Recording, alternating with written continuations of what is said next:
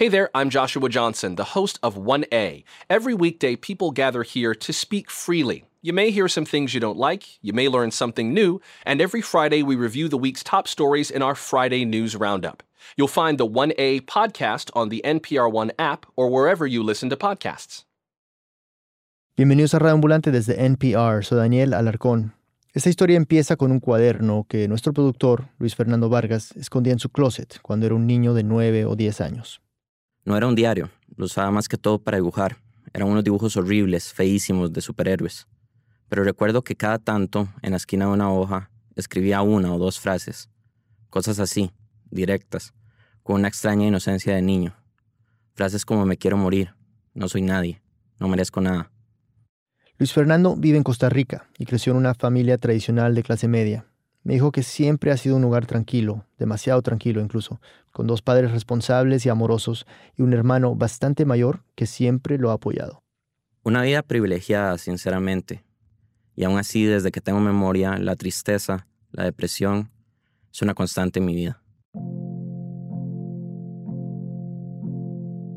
Como les pasa a muchas personas, Luis Fernando tiene periodos en que ni siquiera puede salir de la cama, meses en que llevar una vida normal es casi imposible. Entonces, hace dos años, Luis Fernando empezó a ir al psicólogo y a tomar antidepresivos. Había caído en una fuerte depresión. En terapia, la psicóloga me dijo que tengo indicios de ansiedad generalizada. Me estreso sin razón aparente, irracionalmente, solo por el hecho de existir. Me he quebrado tres dientes por bruxismo, presiono la mandíbula de pura ansiedad. Me he golpeado contra la pared hasta quedarme dormido, porque la idea de estar vivo se me hace insoportable. Es una cosa de todos los días. Preocupación excesiva y comportamientos obsesivos. La golatría de sentir que todo lo malo que sucede en el mundo es mi culpa. Y solo mi culpa. Odio propio. Todos. Todos los días. Una de las primeras cosas que le preguntaron en terapia fue si en su familia había alguien con los mismos problemas. Le explicaron que estos males suelen tener un componente hereditario. No fue una conversación estrictamente científica y su psicóloga lo dijo sin mucha importancia. Pero esa parte de que podía ser hereditario se me quedó grabada en la cabeza y me obsesioné, buscando patrones, buscando quién en mi familia tiene comportamientos similares, quién tiene indicios de trastornos mentales. No hay nadie diagnosticado que yo sepa, pero de estas enfermedades suelen no hablarse mucho y suelen mantenerse ocultas. Tal vez buscaba una explicación, o tal vez estaba buscando un alivio de la culpa, que no soy así porque quiero, sino porque me tocó, y así poner la culpa en algo más, en los genes. Pero entonces, ¿hasta qué punto somos nuestros genes? Quiero decir, ¿hasta qué punto estamos determinados por ellos? ¿Es posible escapar de la herencia que está en nuestra sangre? Hace poco conocí a alguien que también se hizo estas preguntas. Hola, yo soy Yeti Raventos, Henriette es el nombre oficial y trabajo... Y Yeti ha dedicado gran parte de su vida a buscar una respuesta. Luis Fernando nos sigue contando.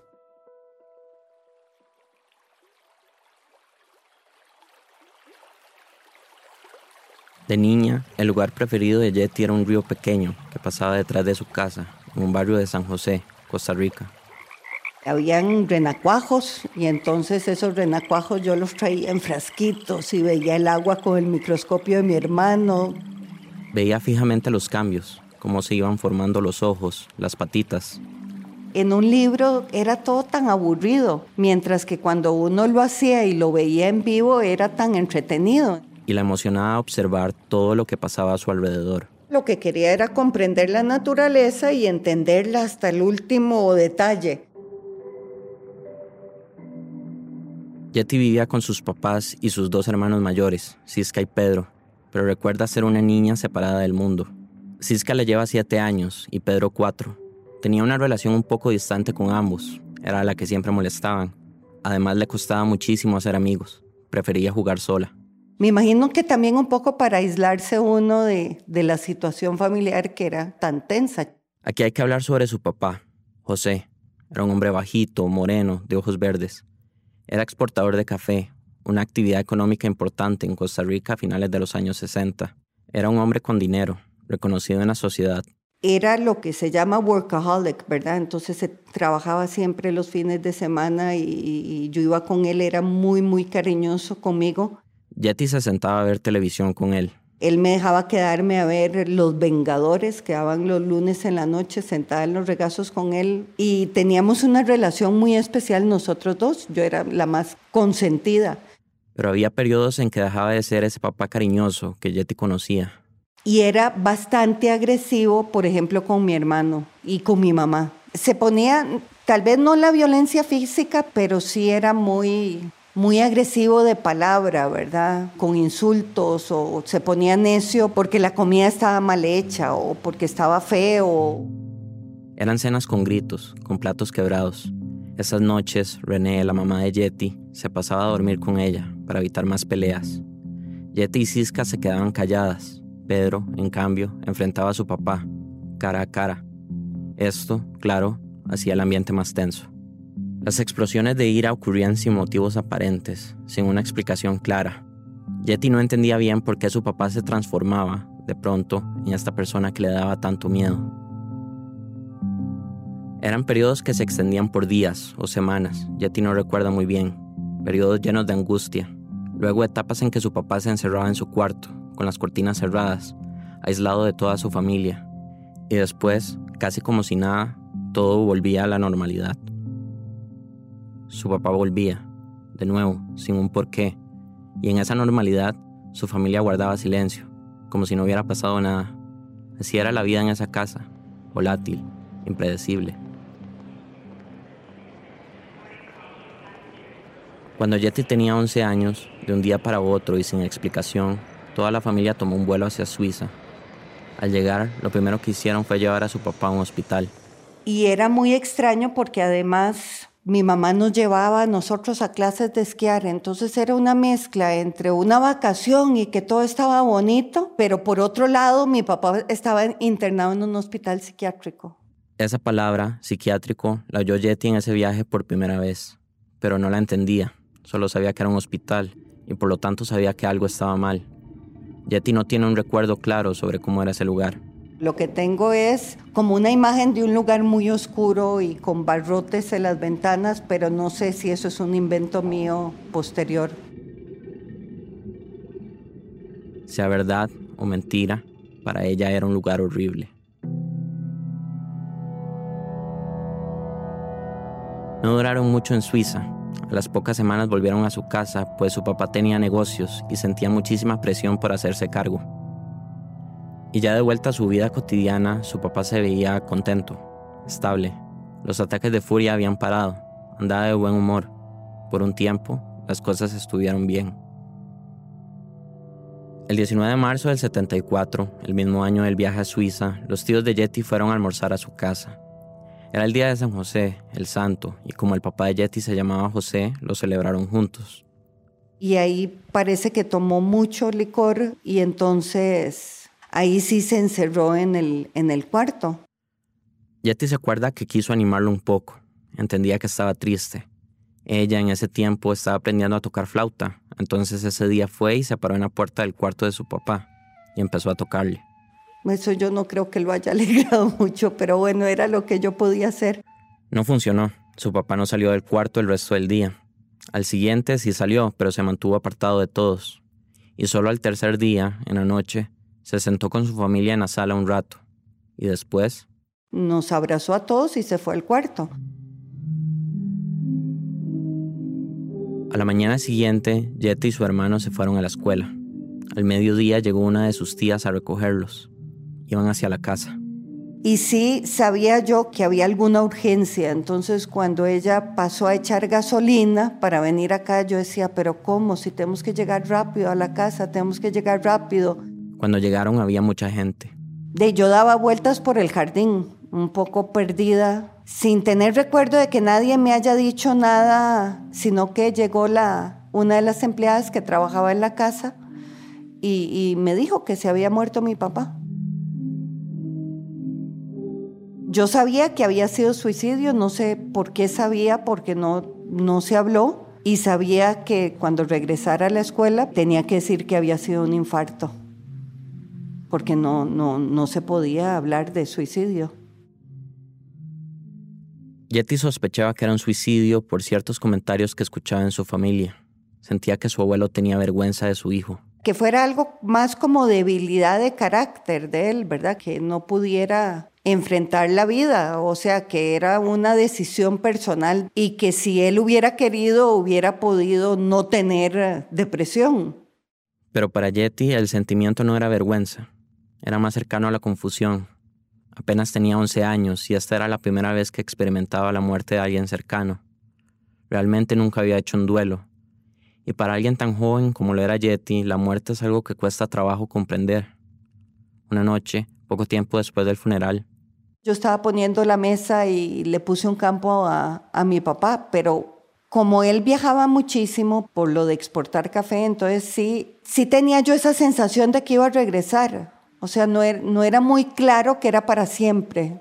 Pero pasó el tiempo y se dio cuenta que sí, que era para siempre. A los pocos años, su hermana se casó y su hermano se fue a estudiar al extranjero. Yeti quedó sola con su mamá la mayor parte de su adolescencia. Y en cuanto a su papá, hizo lo que su mamá le había enseñado desde niña, callar, guardarlo muy adentro y no dejarlo salir.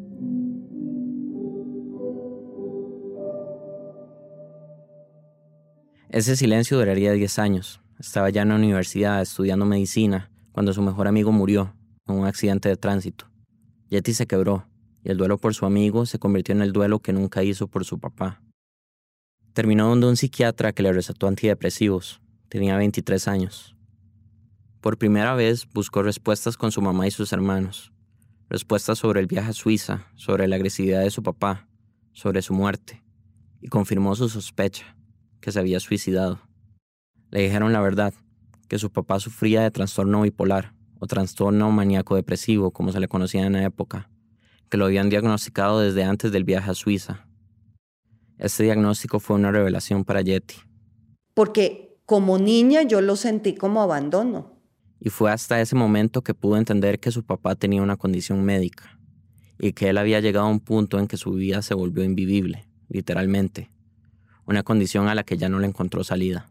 Yo creo que ahí yo hice el salto al otro extremo. Esto es una condición biológica, únicamente biológica. Una enfermedad como cualquier otra, como la diabetes, como la presión alta, como el cáncer, no había muchos estudios, pero como pasa con otras enfermedades, se consideraba que los trastornos mentales podían ser hereditarios. Por un lado, entonces, me alivió el dolor del abandono, pero por otro lado, me incrementó el miedo de que yo lo tenía también. Y este miedo se volvió prácticamente intolerable cuando tuvo que tomar el curso de psiquiatría en la carrera. Yo iba al psiquiátrico y me daba terror. No quería tocar eso porque se me hacía muy cercano. Entonces, psiquiatría no, yo no quería saber nada de psiquiatría. El temor era que eso que había llevado a su papá a quitarse la vida estuviera en su sangre, en su genética, que lo hubiera heredado, como heredó sus ojos. Estaba en la edad en que la enfermedad empieza a mostrarse. Y bueno, cuando estamos buscando algo, a veces vemos lo que queremos ver, no lo que realmente está ahí en especial cuando buscamos con temor. Se crea un miedo irracional, un miedo que liga cualquier cosa con aquello que se busca. Entonces, en el periodo premenstrual que me ponía muy irritable, yo lo interpretaba más así, claro, los genes bipolares, no como hormonas progestágenos, ¿verdad? En esta época. Y sí, fue un periodo donde yo tenía mucho temor de que sí era bipolar. Era como vivir amenazada por algo que podía llegar en cualquier momento, de la nada.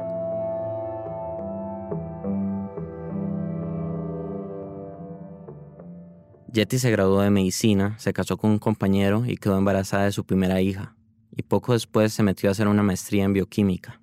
Y era un momento emocionante para estudiar esto porque... ¿Se estaba empezando a hablar del proyecto del genoma humano? Era 1989 Varios países estaban planeando crear un instituto de investigación para hacer uno de los proyectos más ambiciosos de la historia, la descripción completa del ADN humano. Y bueno, aquí vamos a tratar de explicar esto de la manera más sencilla posible. El ADN es una molécula grande que está en el núcleo de todas las células de nuestro cuerpo.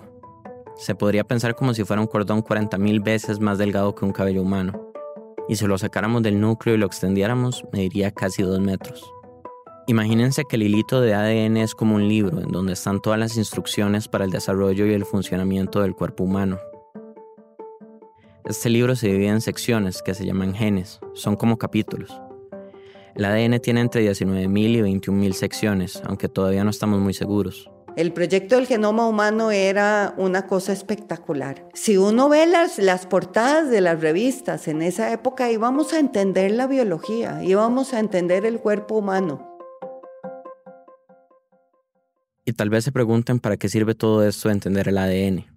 Bueno, la idea que más les causaba ilusión a los científicos era que iban a poder identificar las mutaciones en los genes que serían la causa de todas las enfermedades. Sí, se hablaba de que iban a ser todas las enfermedades. Y así iban a poder saber con anticipación y con porcentajes cuál es el riesgo que tiene una persona de sufrir algún tipo de cáncer, de tener la presión alta o un problema renal. Y eso significaba poder prevenir en lo posible esa enfermedad. Entonces las promesas eran enormes. Y no fueron solo promesas. En Costa Rica existe un tipo de sordera única en el mundo. Se le conoce como la sordera de los monjes. Es una sordera que se hereda de generación en generación en familias de Cartago, una provincia de Costa Rica. Las personas van perdiendo la audición poco a poco, hasta que la pierden del todo. Yeti formó parte de un grupo que investigó los orígenes genéticos de esta sordera, y después de buscar por tres años, encontró dónde estaba la mutación genética. Y yo me acuerdo que yo pegaba brincos sola ahí en el laboratorio. Fue muy emocionante, fue esos momentos que son raros en ciencia, pero es lo que hace que sea tan atractiva también la ciencia, porque es encontrar finalmente algo. Y con este descubrimiento podían decirles a las familias cuáles de sus hijos habían heredado la sordera antes de que ésta empezara a manifestarse. Pero a un investigador no hay nada más conmovedor ver que su trabajo tiene un impacto concreto en la vida de la gente. Pero en cierto sentido, todo esto era un preámbulo a lo que realmente iba a ser la investigación más importante de su vida. Una pausa y volvemos.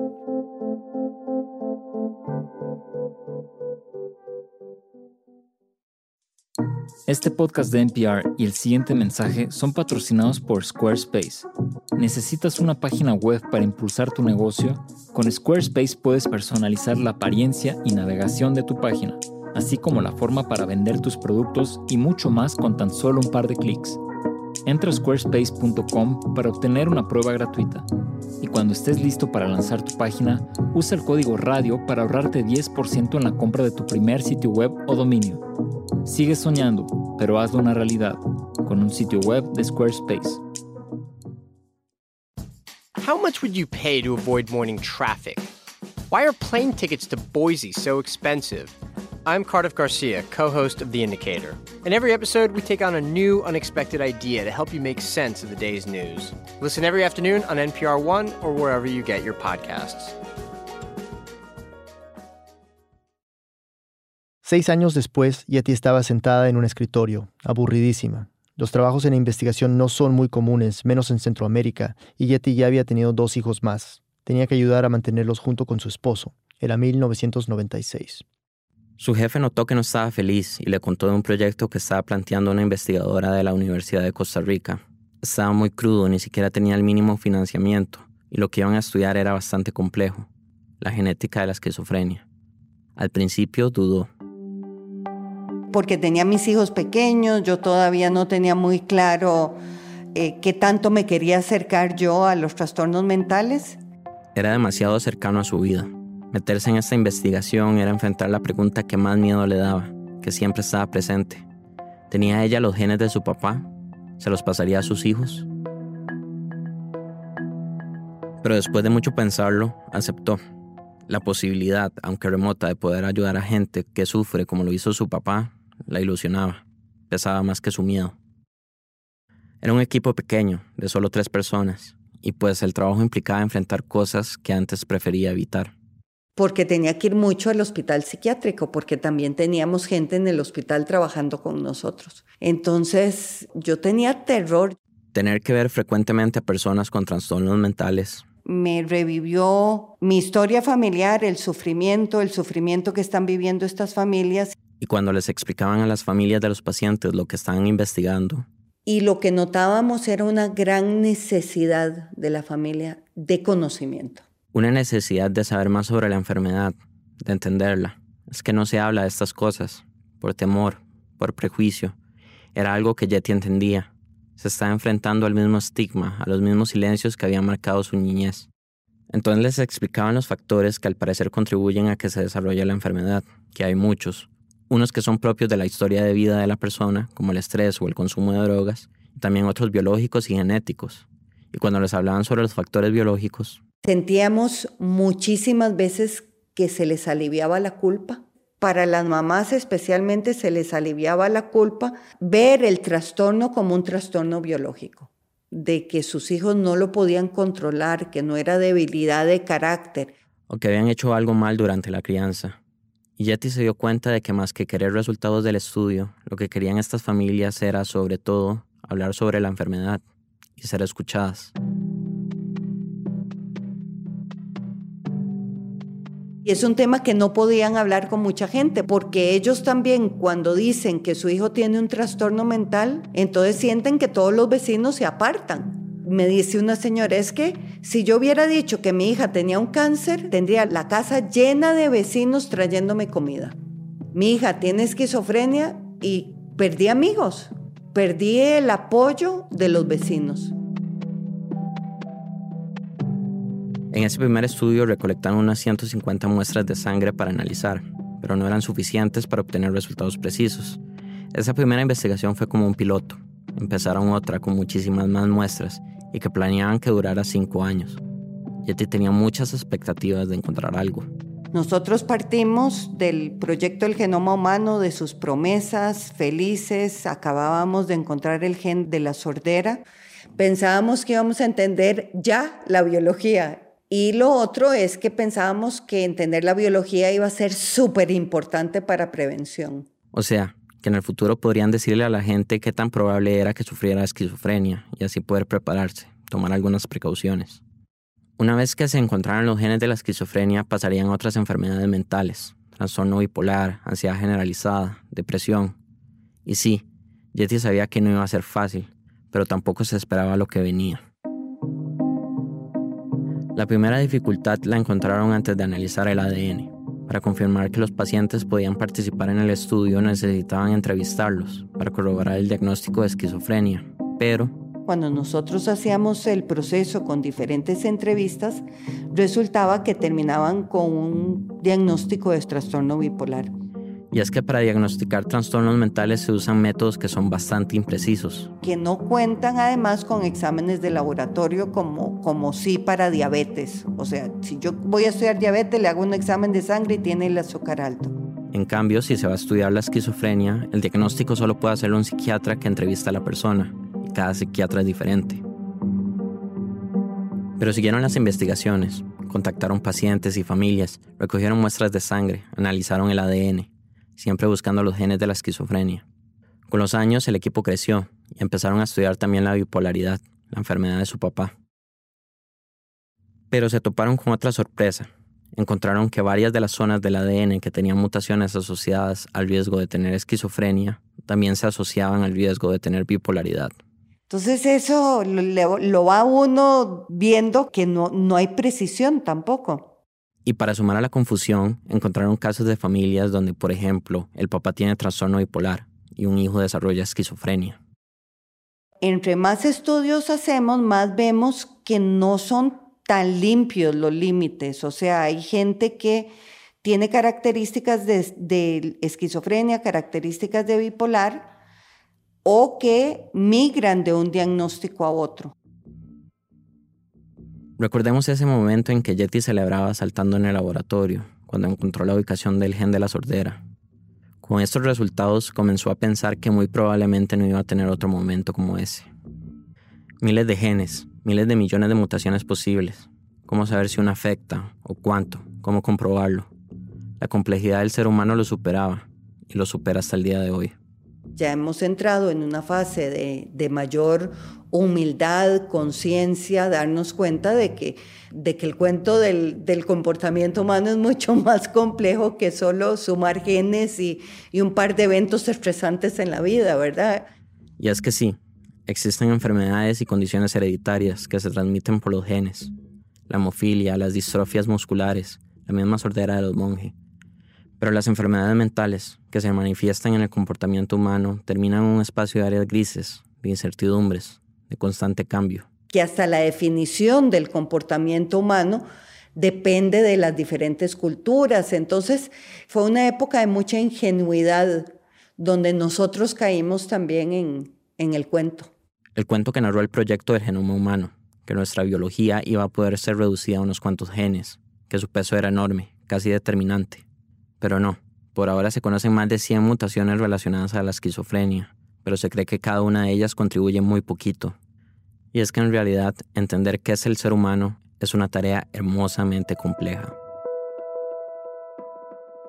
La genética participa, la cultura participa, eh, la nutrición participa. Si hacíamos ejercicios, si cualquier cantidad de eventos aleatorios al azar que no podemos determinar, todo eso participa, eso es lo que somos. Y para Yeti entonces somos naturaleza más crianza. O sea, no es nature versus nurture, somos las dos. Y eso es muy liberador para los padres. Yo como científica, pero además como madre, de pronto dije, esto no, o sea, uno hace lo mejor que puede. Uno hace lo mejor que puede y hasta ahí llega. Y hasta ahí llega. Esta conclusión de Yeti es complicada, por lo menos para mí. Yo buscaba certeza, respuestas definitivas. Buscaba señalar algo específico y justificar todas estas cosas que odio de mí. Pero lo que encontré fue incertidumbre, esa incapacidad de saber, esa idea de que esto está por encima de lo que podemos comprender y prever. Pero esto termina dándome un poco de paz, paz que encuentro en la resignación, porque significa que simplemente hay que dejar ir y hacer lo que se puede, sobrevivir, adaptarse. Hacer esto es decidir que no somos nuestros genes, que no estamos completamente determinados por ellos. Y me parece un poco obvio resaltarlo, pero pienso en otra herencia, el silencio. Mi familia lo heredó. Nadie habla de cómo se siente. Mi mamá sabe que tomo antidepresivos, pero todavía no pronuncia la palabra depresión, aunque me ha visto completamente nublado mentalmente, caminando de un lado a otro de manera obsesiva y nerviosa. Honestamente, yo tampoco la pronuncio. Es como un acuerdo tácito. Este silencio, este tabú, es una historia con la que me topo una y otra vez. Personas con familias que lidian con la enfermedad mental igual que lo hizo la familia de Yeti, casi 50 años antes. Y con estas personas hay un contacto visual muy particular. Es un reconocimiento, tal vez hasta un alivio, porque en ese momento sí nos podemos abrir y hablamos sobre cómo nos sentimos y también sobre la manera en que nos callamos. No lo había visto antes, pero tal vez es ahí que está la sentencia determinante, en ese silencio. Por favor, si tienes depresión o pensamientos suicidas, busca ayuda. Habla con tus amigos y familiares y considera buscar ayuda profesional. Y si crees que un ser querido está en una situación así, pregúntale, escúchalo y apóyalo. Luis Fernando Vargas es asistente editorial de Radio Ambulante, vive en San José, Costa Rica. Esta historia fue editada por Camila Segura, Silvia Viñas y por mí. La mezcla y el diseño de sonido son de Andrés Aspiri. Clara Eugenia Artiaga hizo el fact-checking. El resto del equipo de Radio Ambulante incluye a Jorge Caraballo, Patrick Mosley, Laura Pérez, Ana Prieto, Barbara Sawhill, Ryan Swiker, Luis Treyes, David Trujillo y Elsa Liliana Ulloa. Andrea Betanzos es la coordinadora de programas. Carolina Guerrero es la CEO. Radio Ambulante se produce y se mezcla en el programa Hindenburg Pro. Conoce más sobre Radio Ambulante y sobre esta historia en nuestra página web, radioambulante.org. Radio Ambulante cuenta las historias de América Latina. Soy Daniel Alarcón. Gracias por escuchar.